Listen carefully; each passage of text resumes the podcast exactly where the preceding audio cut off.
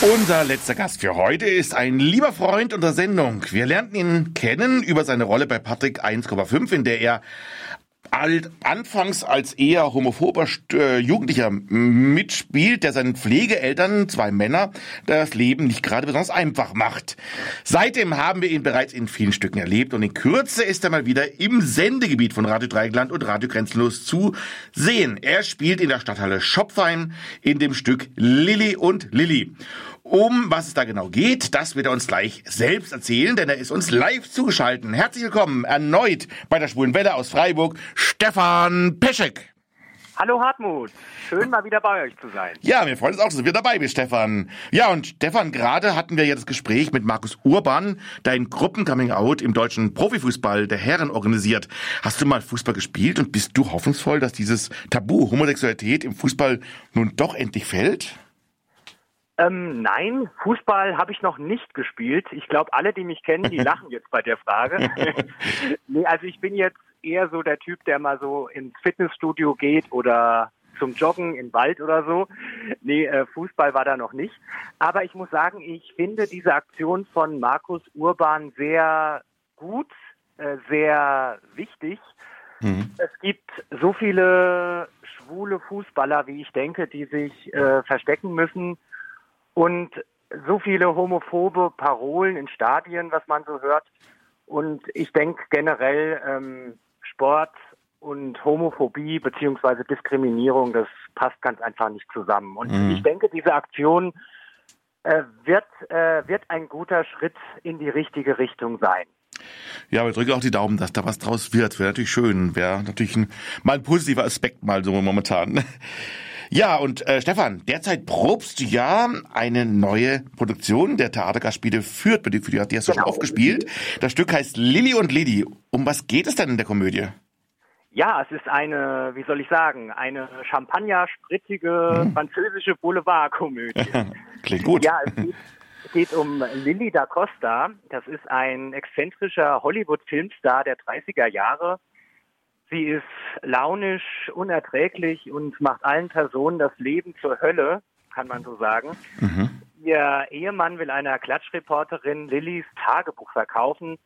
Ihr Ex-Mann ist zur gleichen Zeit aus dem Gefängnis ausgebrochen und versteckt sich in ihrem Kleiderschrank. Und das Zimmermädchen und der Butler wollen sie kidnappen. Also ziemliches Chaos. Und äh, zu allem Unglück ist Lilly auch noch viel zu betrunken, um eine Pressekonferenz abzuhalten, die ihre Karriere retten soll. In diesem Moment taucht ihre schüchterne Zwillingsschwester Deborah auf, die mit ihrem Mann, einem Pastor, auf einer Farm in Minnesota lebt. Ja, und das bringt Lillys Manager auf eine, auf eine Idee. Er steckt Deborah in Lillys Kleid ja, und dann gehen die Verwechslungen los. Oh, okay. Jan, welche Rolle spielst du? Ich spiele den Pastor. Oh, okay. Also den Mann von der Deborah, von der schüchternen Zwillingsschwester. Okay. Ja, und ihr habt ja wieder sehr namhafte Schauspielerinnen und Schauspieler mit im Team. Mit wem spielst du dieses Mal?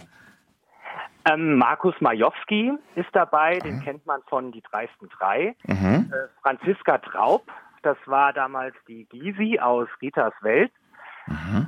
Alexander Milz, der war bei Sturm der Liebe dabei, aber auch mit vielen anderen tollen Kollegen, die ich teilweise auch schon kenne.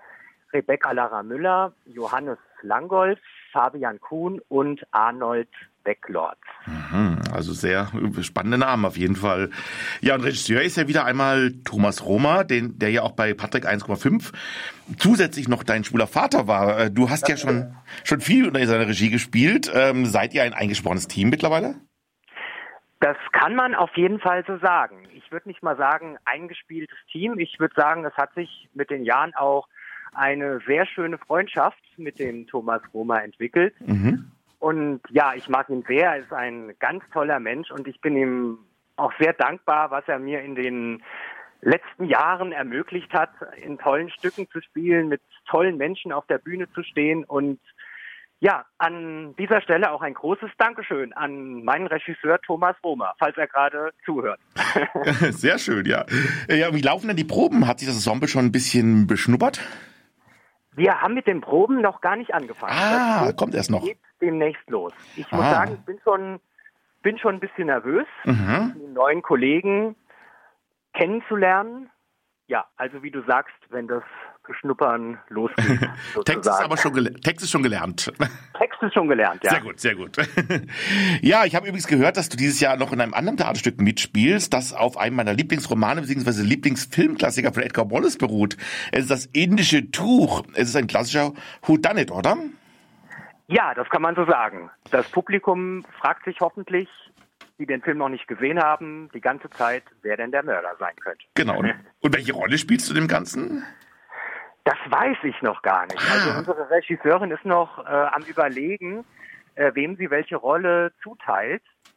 Ich habe ja so einen Wunsch, den Mörder zu spielen, muss ich sagen. Das ist, glaube ich, eine schöne Rolle. Ne? Das ist so ein bisschen verrückt dann auch ein bisschen. Aber wir wollen nicht zu viel verraten, aber das ist ja so eine ganz spannende Rolle eigentlich so ein bisschen. Genau, nicht zu viel verraten. Nein, nein, nein, ja, nein. Aber ich finde von der, von der Rolle so äh, sehr schön. Also weil man ähm, diese Person nicht so wirklich durchschaut. Ja.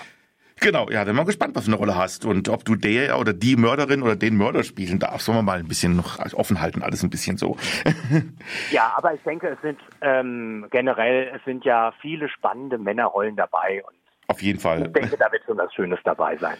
Ja, bist du ein Krimi-Fan und kennst du auch die alten Schwarz-Weiß-Filme von Edgar Wallace noch? Also Krimi-Fan bin ich auf jeden Fall. Ich muss dir aber ehrlich sagen, von Edgar Wallace habe ich tatsächlich mir neulich nur das indische Tuch angeguckt. Mhm. Sonst äh, habe ich noch nichts von ihm gesehen. Ich kenne es tatsächlich nur von Erzählungen von meinen Eltern, Straßenfeger Edgar Wallace. Mhm. Aber nachdem ich das indische Tuch gesehen habe, muss ich sagen, ähm, ich gucke mir auch noch ein paar mehr Filme an. Ja, das sind recht kultig, finde ich auch, ja. Also Alex und ich haben dich auch immer gerne früher verschlungen als Kind, als ganz kleine Knab natürlich, oder? ähm, aber ähm, also auch schon in der, der Wiederholung natürlich. ja, ähm, wann und wo kann man denn dann diese Inszenierung denn dann sehen? Wir spielen das in der neuen Bühne in Darmstadt mhm. äh, von Juli bis einschließlich Oktober jedes Wochenende. Oh, okay, alles klar. Ja, und du engagierst dich ja auch sehr für die Rechte von LGBT, da haben wir schon öfters drüber gesprochen. Inzwischen bist du, habe ich gehört, auch im Vorstand der AIDS-Hilfe. Wie sieht denn deine Arbeit dort aus? Ja, das stimmt. Das muss ich sagen. Ich hatte vor vielen Jahren, also seit vielen Jahren, schon den Wunsch, mich sozial zu engagieren, mhm. vor allem auch im äh, queeren Bereich. Und da habe ich durch Zufall einige nette Leute von der AIDS-Hilfe Offenbach kennengelernt. Mhm und dachte, naja, da könntest du ja mal so langsam anfangen. Ja, und im letzten November wurde ich zum dritten Vorstand dann gewählt mhm.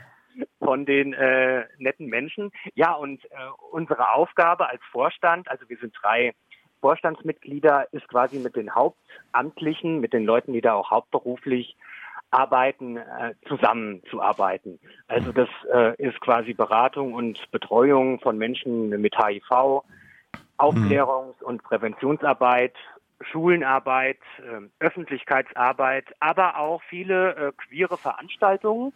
Ich war vorhin äh, noch bei einer Sitzung und im Moment wird der erste CSD in Offenbach geplant. Also mhm. wir beschäftigen uns da auch wirklich viel mit ähm, queeren Themen und jetzt eher auch in Anführungszeichen weniger mit den äh, Krankheitsgeschichten. Ah, okay. Ja, früher war ja auch jetzt immer so eigentlich ein Todesurteil, aber da hat sich die Lage ein bisschen geändert. Es ist immer noch schlimm und schwierig, aber die Schwerpunkte sind natürlich ein bisschen anders geworden, dass man jetzt doch einiges tun kann, oder? Ja, ja, also der Schwerpunkt der ist in der Tat anders. Also das Ziel ist halt, dass infizierte Menschen sozial eingebunden sind und medizinisch äh, versorgt leben können. Und wie ich schon sagte, es geht auch schon lang äh, bei der AIDS-Hilfe nicht nur um AIDS, also um HIV, also es geht ähm, auch um andere Krankheiten, aber auch äh, generell um queere Aufklärungsthemen, womit mhm. wir uns da beschäftigen. Ja, zur LGBT-Community noch eine Frage. Da hat sich ja auch in den letzten ein, zwei Jahrzehnten einiges eigentlich zum Positiv entwickelt. Derzeit aber hat man doch ein bisschen so das Gefühl, dass so manche Mitmenschen das Rad zurückdrehen wollen. Auch eben Timo Schniering haben wir ja gerade auch gesprochen. Der hat ja auch erzählt, dass er auch schon angegangen worden ist. Die AfD ist stärker.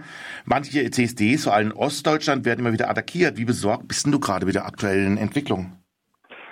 Ja, es wäre gelogen, wenn ich jetzt sagen würde, dass ich nicht besorgt bin. Also diese ganzen Sachen machen vor allem AfD, machen einen ja schon mhm. wirklich seit Jahren schon Gedanken. Und im Moment ist es nicht mehr fünf vor zwölf, es ist schon fast nach zwölf, so mhm. kommt es mir vor.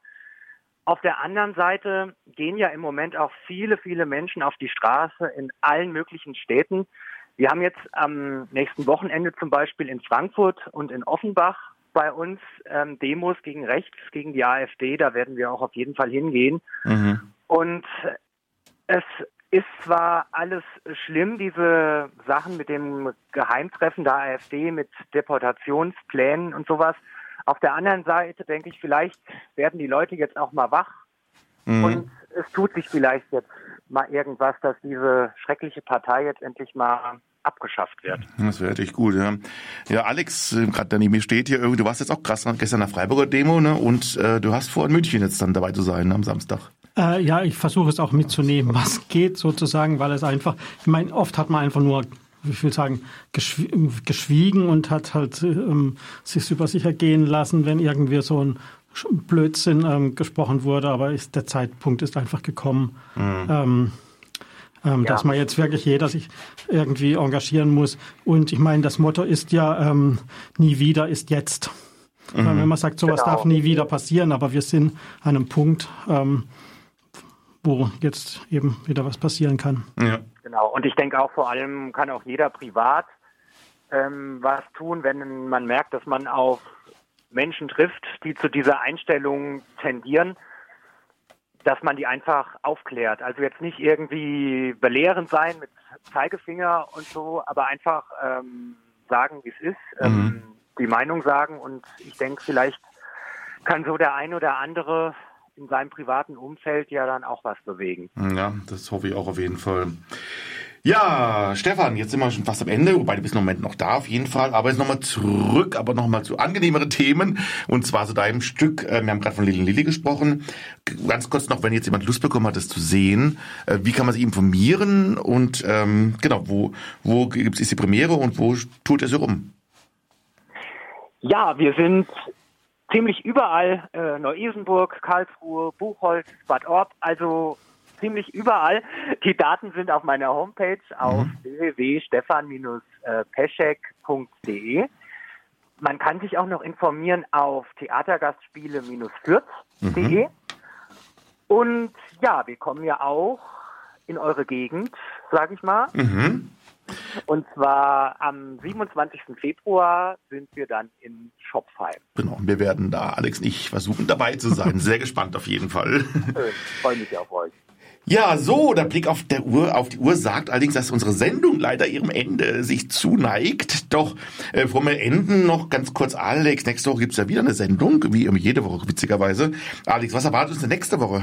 Ja, da gibt es wieder mal eine Game Music Sendung im Januar und zwar Man gönnt sich ja sonst nix, Mann, diesmal mit Doppel N. Es ist ja kaum ein Monat alt, das Neujahr und schon werfen wir einen Blick auf die queere Musik, sowohl aktuell wie auch retro und prospektiv. Das Ganze wird präsentiert von Dieter nächsten Donnerstag 19.30 Uhr sowie am Freitag um 13.30 Uhr in der Wiederholung bei rdl.de und Radio Grenzenlos ähm, ja, hier auf diesem Sendeplatz. Genau. Und nicht vergessen, solltet ihr unsere jetzige Sendung gerade heute live am Donnerstag gehört haben, so sei noch verkündet, dass morgen am Freitag, beziehungsweise auch in der Mediathek, morgen der Song Flamekeeper von Timo Schneering eingebaut sein wird.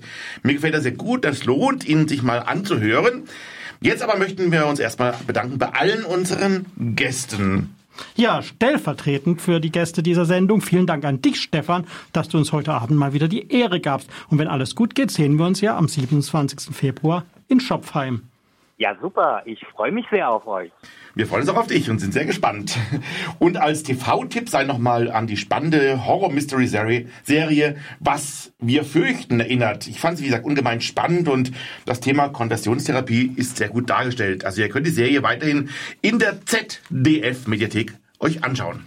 Und den 17. Mai 2024 haben wir natürlich auch fest im Auge. Mal sehen, was sich da im Fußball dann tut. Und zum Abschluss haben wir noch einen Veranstaltungstipp für Freiburg. Am kommenden Mittwoch, den 24. Januar, öffnet nämlich im Swamp die neue Blitzerbar. Genau genommen soll es eine neue Reihe in der Kultkneipe werden, die einfach eine gute queere Bar inmitten der Woche sein soll.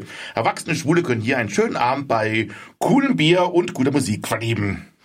Also hin zum neuen queeren Barabend für alle LGBTQI Plus und Friends im Swamp. Natürlich gibt es beim Blitzabend auch Sekt. So ein schöner Name, Blitzerabend. Klingt ja. ein schöner Name. Ja, bin sehr gespannt. Und das war es dann tatsächlich schon von uns, für euch, für heute. Und daher sage ich nun, gute Nacht da draußen, wo immer ihr seid. Tschüss. Tschüss. Und hier kommt noch einmal zum Abschluss Timo Schniering.